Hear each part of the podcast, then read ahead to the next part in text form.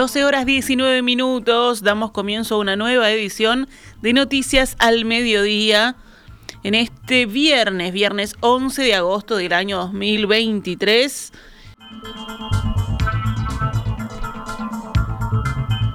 La policía detuvo hoy al presidente del club Blooming de Bolivia, Sebastián Peña Parada, en el marco de las investigaciones sobre el caso del narcotraficante uruguayo Sebastián Marcet, según informó el diario El Deber. El dirigente del equipo boliviano fue detenido por la policía en la calle, ahora está declarando en el Departamento Especial de Lucha contra la Corrupción.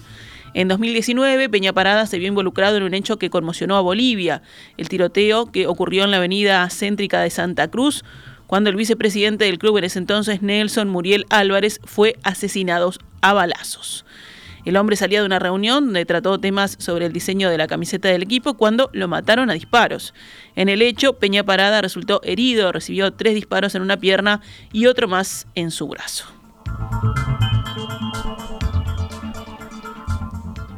Cambiamos de tema. En Uruguay hay 40 millones de kilos de lana en manos de productores y barracas, lo que representa cerca de 12 millones de ovinos esquilados y decenas de miles de dólares que los productores invirtieron y no han podido recuperar. Esto lo dijo el ministro de Ganadería, Agricultura y Pesca, Fernando Matos, ayer. Esta situación se da en el marco de un mercado internacional con baja demanda por lanas medias y gruesas en el lanzamiento de la zafra ovina, evento que se hizo en Tacuarembó y contó con la presencia de autoridades como el presidente Luis Lacalle Pou, Matos habló sobre los problemas que sufre el mercado lanero y aseguró, nunca ocurrió esto, tener tanta lana acumulada que represente prácticamente dos zafras de lana uruguaya. Según dijo, el gobierno tiene planeado hablar con China, India, Turquía, y el país que sea para poder hacer la colocación de este stock que recarga de forma excesiva a los productores. En noviembre, la calle Pau realizará una visita oficial a China y este tema estará sobre la mesa, según aseguró el ministro. La situación del mercado internacional es adversa mencionó, y el escenario se ve marcado por una reapertura y recuperación lenta de la economía china en el post-pandemia. Ese país es el principal comprador de lanas medias y gruesas uruguayas. Actualmente no hay demanda internacional por lanas de más de 22 micras, por eso el ministro llamó a los productores a seguir trabajando en un proceso de afinamiento de las lanas nacionales para lograr satisfacer al mercado. Fiscalía recibió dos denuncias contra la fintech Binance por supuestas estafas y apropiaciones indebidas de dineros de inversionistas. Según informó el país, hay más de 600 inversores afectados por la crisis en que cayó la firma que se dedicaba a brindar microcréditos a personas de escasos recursos y con problemas crediticios. Wenans recibía dinero de los inversionistas y los volcaba a los microcréditos para la compra de motos y electrodomésticos. Luego, los inversores recibían parte de las cuotas pagadas por los beneficiarios de esos microcréditos. El 24 de julio pasado, la empresa envió un mail a sus clientes uruguayos donde señalaba que cesaba sus pagos por la difícil situación que enfrentaba en Argentina. Además de Uruguay, la empresa tiene una filial en España. El gerente general de Argentina, Alejandro Musac, es defendido por el abogado penalista Jorge Barrera y pretende llegar a un acuerdo con los cerca de mil inversionistas afectados. La empresa trabaja también para presentar una propuesta en un plazo de 20 días, según informaron las fuentes. La primera denuncia realizada contra Wenans ocurrió el 25 de julio de este año. Cuatro inversionistas, cuyas pérdidas rondan los 80 mil dólares, presentaron un escrito en el Departamento de Delitos Económicos de la Policía.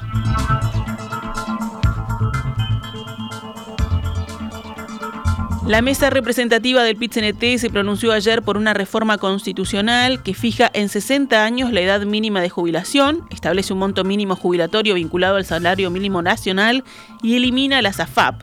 La moción salió adelante en una decisión dividida y por margen mínimo. La propuesta aprobada, que habían promovido la Asociación de Trabajadores de la Seguridad Social y el denominado Grupo de los Ocho, obtuvo 16 votos en 44 presentes.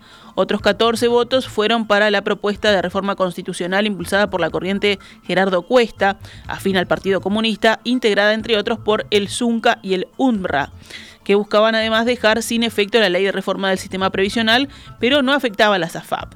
Finalmente hubo 14 votos para la postura de las corrientes articulación y en lucha, contrarias a un plebiscito y favorable a que la ley se modificara en el próximo periodo de gobierno.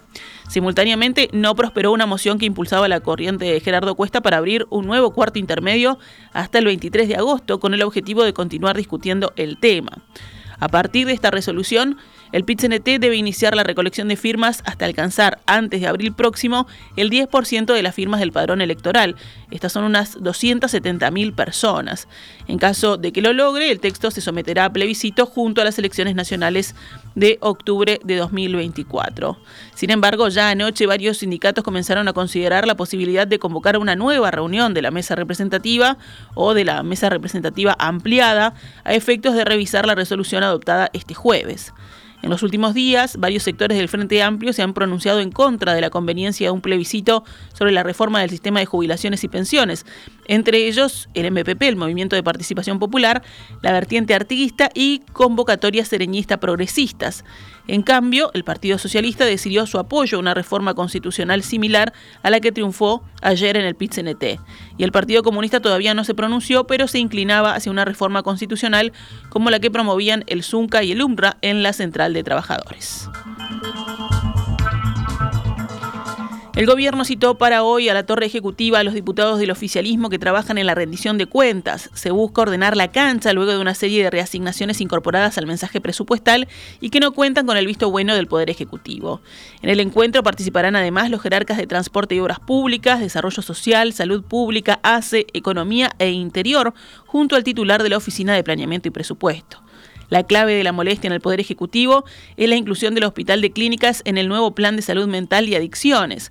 La decisión supone que varios organismos deben aportar los 3 millones de dólares previstos para ese centro de salud, lo que a juicio de las autoridades nacionales altera el armado del plan, en el cual había intervenido directamente el presidente Luis Lacalle Pou. Varias notas de prensa consignan hoy que la iniciativa de este cónclave generó también una molestia generalizada del otro lado, entre los legisladores que reivindican su independencia frente al gobierno. Hablando con la prensa, el diputado nacionalista Juan Martín Rodríguez, presidente de la Comisión de Presupuesto y Hacienda, defendió el trabajo de sus colegas. Entendemos que nuestro trabajo a lo largo de estos casi 40 días se ha ajustado a lo que tiene que ser. En definitiva, a recibir el mensaje del Poder Ejecutivo, el cual por supuesto respetamos y valoramos, cumpliendo la Constitución, cumpliendo el ordenamiento jurídico vigente, y de esa manera nosotros también hemos procedido actuando en comisión, recibiendo las delegaciones, escuchando los planteos, planteos que hemos plasmado en el articulado de los propios integrantes del Poder Ejecutivo. Porque corresponde señalar que muchas, vamos a no decir todas por supuesto, pero muchas de las resignaciones que votamos en la jornada de ayer y desde ayer en comisión son producto de pedidos de los propios ministerios, de los propios jerarcas de los diferentes incisos. Rodríguez aseguró que las reasignaciones realizadas hicieron más justo el proyecto de rendición de cuentas. Los directores de tránsito de las intendencias de Canelones y de Maldonado cuestionaron el artículo que se propuso incorporar a la rendición de cuentas que topea el monto de las multas por exceso de velocidad. El artículo fue incorporado a instancias del diputado Álvaro Perrone de Cabildo Abierto y limita las multas a un valor máximo de 5 unidades reajustables, hoy serían unos 7.988 pesos. La propuesta fue apoyada por toda la coalición de gobierno. En declaraciones a la diaria, el director de tránsito de Canelones, Marcelo Metediera, sostuvo que las multas de tránsito son competencia de las intendencias establecidas por la Constitución. Por lo tanto, de prosperar la propuesta podría ser posible de un recurso de inconstitucionalidad. Metediera señaló que a Perrone le preocupa que, ante una distracción con la velocidad, a una persona la puedan multar. Al respecto señaló, a mí, ante una distracción de una persona que va a exceder la velocidad, lo que me preocupa es que pueda matar a alguien como está pasando. El jerarca mostró su rechazo porque entiende que se está utilizando politiquería de este tipo para resolver los problemas internos que tiene la coalición de gobierno. Su colega de Maldonado, Juan Pígola, coincidió en que hay autonomías que se deben respetar y aclaró que no sabe cuál fue la intencionalidad del diputado. Pígola dijo, cuando se habla del tránsito hay que tener una vivencia más cercana o por lo menos estar muy bien informado. La Administración Nacional de Educación Pública presentó ayer la versión preliminar del Plan de Educación Media Superior 2023. Fue definido por las autoridades como el último mojón de la transformación educativa.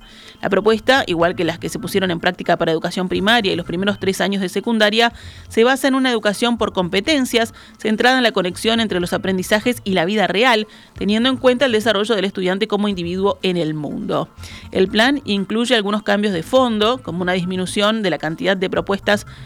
para educación media de UTU, pues se bajará de 24 opciones a 12, lo que implica reagrupar opciones. Y otros más cosméticos, como que cuarto de liceo ya no será cuarto, sino primero de bachillerato, luego vendrá segundo y después tercero, siendo este el último año antes de que el alumno esté habilitado para ingresar en la universidad.